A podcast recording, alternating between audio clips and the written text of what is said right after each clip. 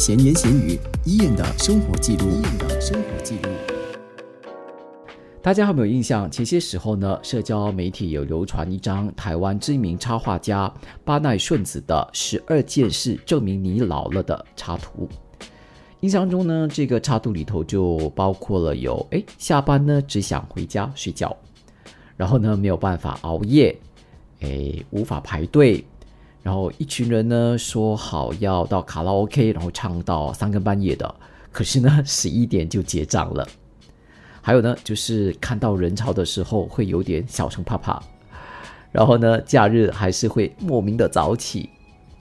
还有呢就是哦爱逛这个大卖场，就是超级市场了。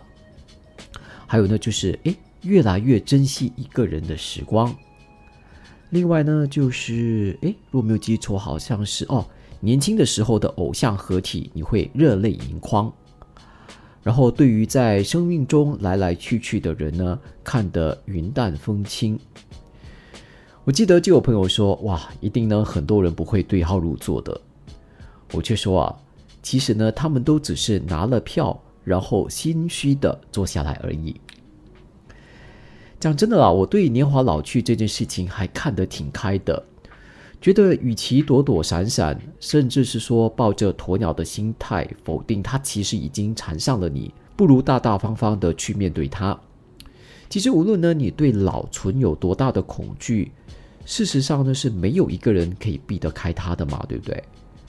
况且呢抗老技术不管有多先进，它还是没有办法呢完全淹饰岁月在自己身上留下的痕迹。英语有句话：age gracefully。意思就是说要优雅的老去，相信大家都听过吧？那我对 gracefully 的诠释呢，不只是外表靓丽与否的问题哦，而是包括了心态还有言行。其实只要以自身年纪的举止来展现自我，然后呢，以自身的历练来体现自信心，自然就会显示出自己的优雅了。你曾经想过自己年老的生活究竟会是怎么样的一个样子吗？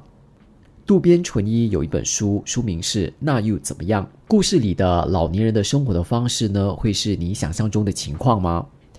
呃这本书说的是在养老院中发生的人和事了。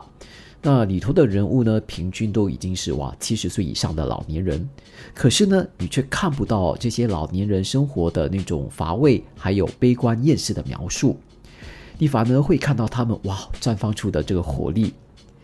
比如说这个养老院哦里头呢，因为男性比较少嘛，就出现了三到四名的老太太争夺呢一位帅老头的情景，他们争风吃醋起来呢，诶，就跟年轻人一样。那书中还有一个情境哦，我觉得蛮有趣的。这养老院呢，所有的人围坐在一起看这个情色片，而且呢还边看边讨论，我觉得这个画面真的是太有意思了。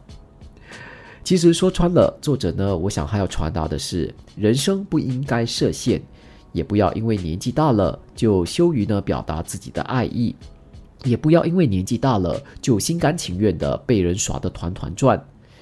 只要你愿意，无论到了多大的年纪，都可以去追求，还有感受你自己想追求的一切。